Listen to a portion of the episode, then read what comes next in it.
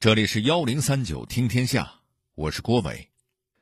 话说，在一九一零年的吉林榆林，新年即将到来，一家叫奎生园的旅店里，老板郭老石却收到了一个坏消息：东家，东家，不好了！呸！快过年了，说什么晦气话呢？不，不是，东家。住在南头屋里那两个哈尔滨的客人死了！什么？怎么死的？来头店那会儿瞧的好好的呀，怕是病死的。我去瞧了，他们吐了不少的血，尸尸体还起了一身的黑斑，吓死个人了。听到这儿，您可能会问了：什么病这么厉害？其实这种病您肯定听说过，它叫做鼠疫。中世纪的欧洲也管它叫黑死病。十四世纪那会儿，这种可怕的瘟疫使欧洲三分之一的人死于非命。那为什么这两个哈尔滨人会得上这种病呢？鼠疫为何忽然在东北爆发？瘟疫流行，日俄虎视眈眈，谁能够挽救万千百姓？解剖病人，焚烧尸体。百年前的防疫人员都做了哪些惊人之举？幺零三九听天下，郭伟和您聊聊百年前的东北鼠疫。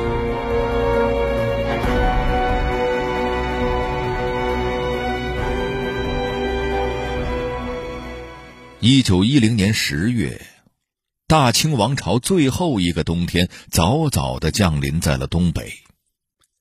当时在咱们国家和俄国的交界处，皮毛密实、鲜亮保暖的貂皮深受俄国人的喜爱。貂皮的昂贵，也就吸引了一大批猎人捕杀野生貂。随着这种毛茸茸的小动物越捕杀越少，中俄商人里也不知道哪个缺德鬼想出了一主意，他们竟然用毛色相近的旱獭冒充紫貂糊弄买家。他们大肆招募闯关东的老百姓，让他们加入到猎杀旱獭的行动中。这些无良商人不会想到，他们赚的这笔黑心钱会在不久之后断送东北数万人的性命。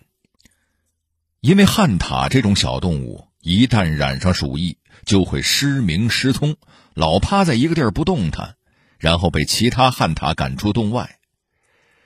本来在东北。有经验的猎人是不会去轻易动那些染病的旱獭的，可这会儿大量的外地劳工被驱使着去捕猎，他们哪明白这其中的道道啊？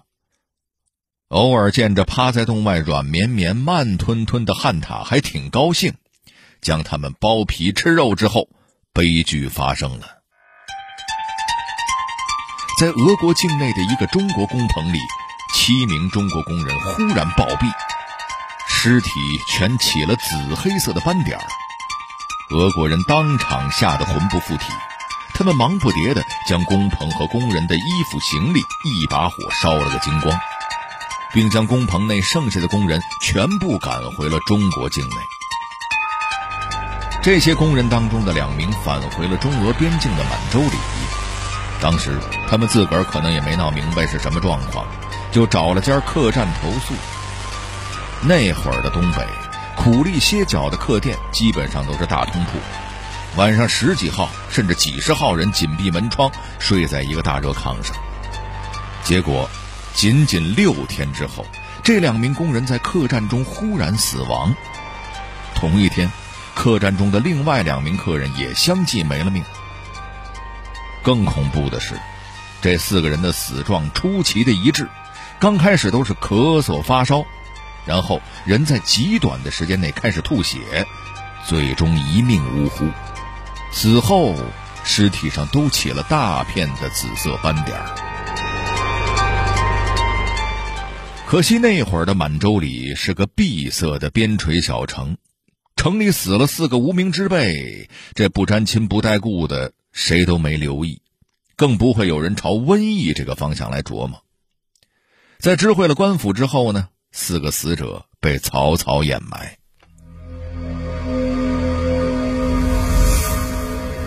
自此之后，鼠疫以惊人的速度在东北大地蔓延开来。在咱们开头小剧场提到的奎生园旅店里，两个哈尔滨客人离奇死亡之后，店里的一个伙计也以同样的方式死去了。这下把住店的客人都吓得够呛，大家纷纷收拾行李逃离这个恐怖的地方。眼见客人都跑没影了，老板郭老石也是没办法，寻思着也快过年了，索性打理完旅店的事务，关门回了老家。然而，在本该阖家团圆、其乐融融的除夕夜里，郭老石竟然也去世了。家里人依照当地的习俗为郭老师停尸五日，这一停更是停出了问题。郭家的五十三口人竟然接二连三的倒下，最终三十二人命丧黄泉。紧接着，全屯儿不断开始有人死去，宁静的村庄被死亡的阴霾紧紧包裹。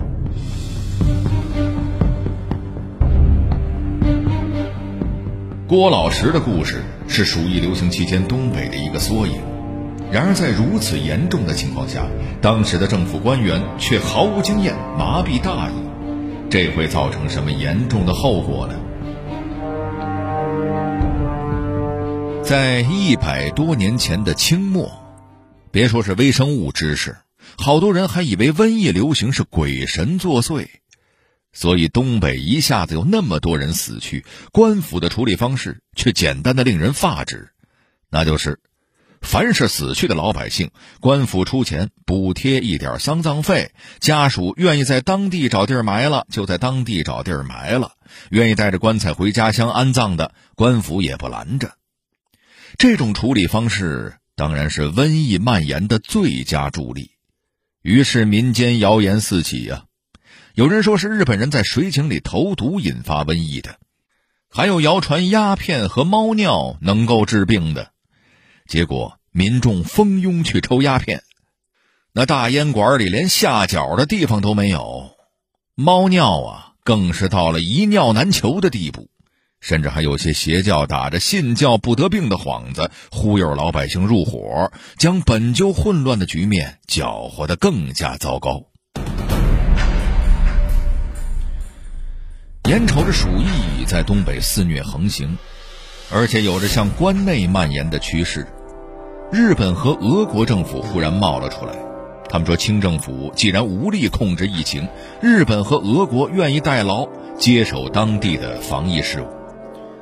当然，为了防疫工作的需要，教育、商贸、铁路、司法这一系列主权也得交给他们。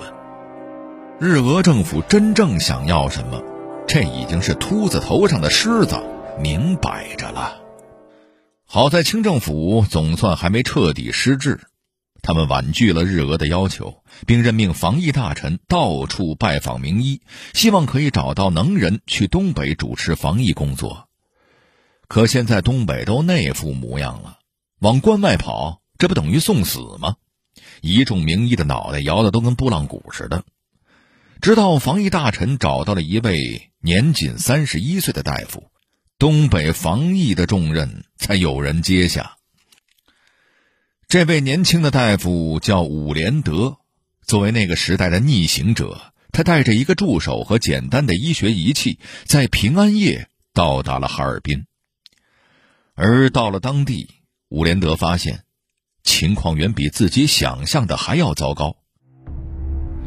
首先是当时东北地区压根儿没有像样的西医院，大夫满打满算刚刚凑够两位数，而且在一九一零年那会儿，针对鼠疫并没有什么特效药，抗生素要等到十九年以后才会被英国人发现。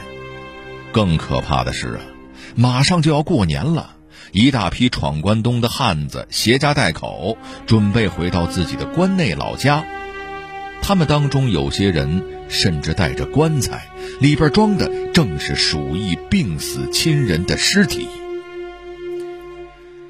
另外还有一点，分离出鼠疫杆菌的日本科学家认为，鼠疫是由老鼠传播给人的，人与人之间不会相互传播，所以想要遏制鼠疫，那就只有一个办法：灭鼠。不过，考察了哈尔滨的实际情况之后，伍连德对日本科学家的说法产生了质疑。这东北的冬天，零下二三十度那都不叫事儿，这种温度老鼠不冻死那都是奇迹了，还能满街窜呀。于是，伍连德心中有了一个大胆的猜想：会不会这次鼠疫有其他的传播途径呢？比如说，人传人。为了验证自己的猜想，伍连德急需解剖尸体，确定病源。然而，在那个信奉死者为大、入土为安的旧社会，这样的想法堪称大逆不道。伍连德能成功吗？同行的两名东北大夫听说伍连德有解剖尸体的想法，都吓了一大跳。毕竟。这要是被死者家属发现，给打死都没地儿说理去。然而伍连德主意已定，谁劝都不好使。恰巧在这个时候，一个与当地人通婚的日本女性患病去世。于是，在一间无人的民居里，伍连德开始了全东北，也可能是全中国的第一例鼠疫患者尸体解剖。伍连德发现。死者肺部充血严重，肺部淋巴也异常肿大。另外，他在死者的血液里找到了鼠疫杆菌，确认他的死因的确是感染鼠疫。据此，伍连德认为，在东北大地上流行的瘟疫可能是一种更为凶险的鼠疫，它仅仅通过飞沫就可以在人和人之间传播。伍连德将这种鼠疫命名为“肺鼠疫”。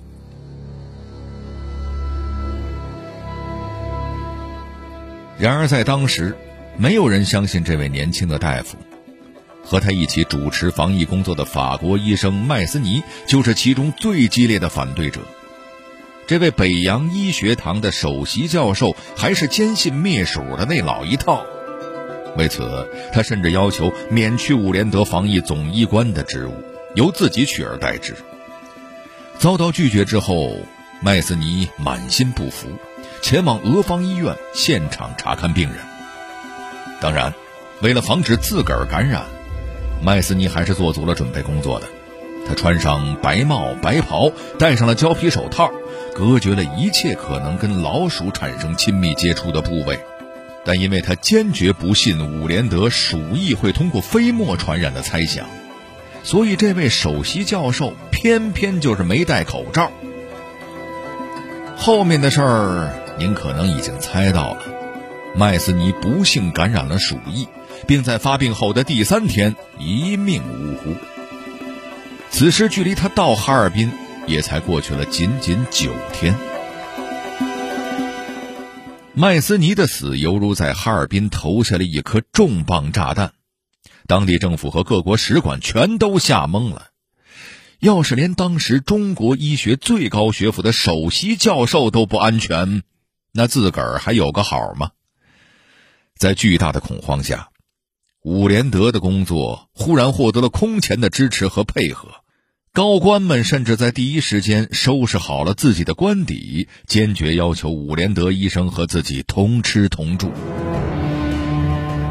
伍连德得到了政府的支持之后，他将如何安排防疫工作？这场可怕的瘟疫还有可能被遏制吗？在得到当地高官的配合之后，伍连德迅速开始了大刀阔斧的防疫工作。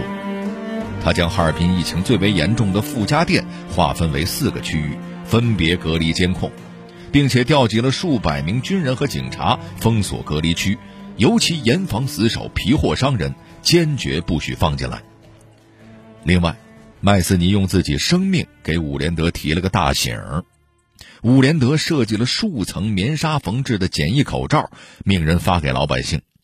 伍连德还找俄国借了一些空置的火车皮，用于隔离病人。这俄国政府一琢磨，中方那边要是失控了，这疫病迟早要找上俄国，所以也就同意了。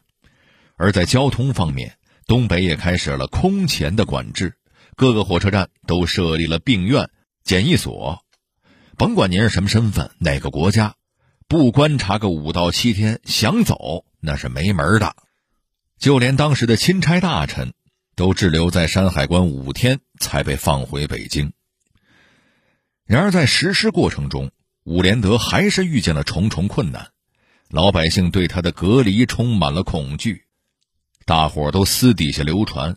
说隔离所呀是个不祥之地，一旦给送进去，甭想再活着出来。所以几乎每个村口都多了一些放哨的孩子。防疫队的人一来，他们就回家通风报信儿。病人被家里的人藏在大衣柜里、草垛里，甚至连尸体都会被藏匿。一些愚昧的老百姓把尸体埋在雪里，藏在房顶上，甚至凿开厚厚的冰层，将尸体沉入江中。好像只要防疫队没瞧见，他们就不会被传染一样。这些不配合的人拖慢了防疫进展的速度。虽然伍连德处理方式得当，疫情却仍然没有得到有效的控制。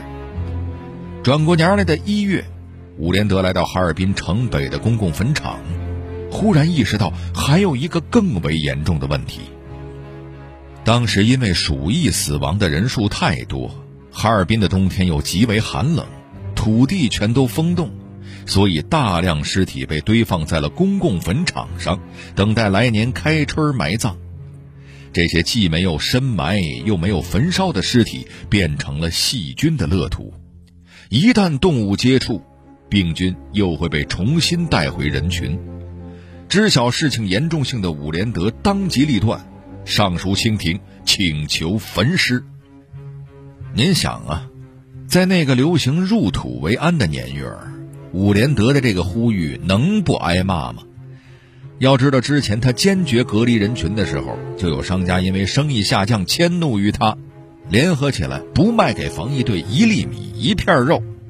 现在伍连德要求焚尸，立刻就有人跳出来说：“哼，这瘟疫就是义气引起的，一烧尸体，义气散发出来了。”大家伙就都玩完喽。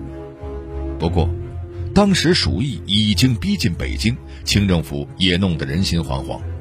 多方权衡之下，还是同意了伍连德的建议。于是，就在农历大年初一这一天，两百多名工人来到坟场，他们将尸体分成二十二堆，浇上煤油。冲天的火光在哈尔滨北边熊熊燃起。在焚尸执行一个月之后，哈尔滨的发病和死亡人数逐日下降，大家伙见到了一线曙光，全东北开始纷纷效仿。而针对民间流言四起，今儿个说死了一万，明儿个说死了十万的状况，防疫局选择每天发布头天死亡的确切人数，并在报纸、传单上刊登漫画和大白话。教授老百姓防疫知识，慢慢的，大伙儿对隔离也能接受了。一九一一年三月一日，在伍连德到达哈尔滨的第六十七天，哈尔滨城内再无一例死亡，一例感染。这场吞噬了六万多条生命的大灾难，终于过去了。一百多年后。当我们再度讲起那个在鼠疫中逆行的年轻医生，以及当时支持与反对他的那些声音，是不是仍然有很多经验和教训需要咱们铭记呢？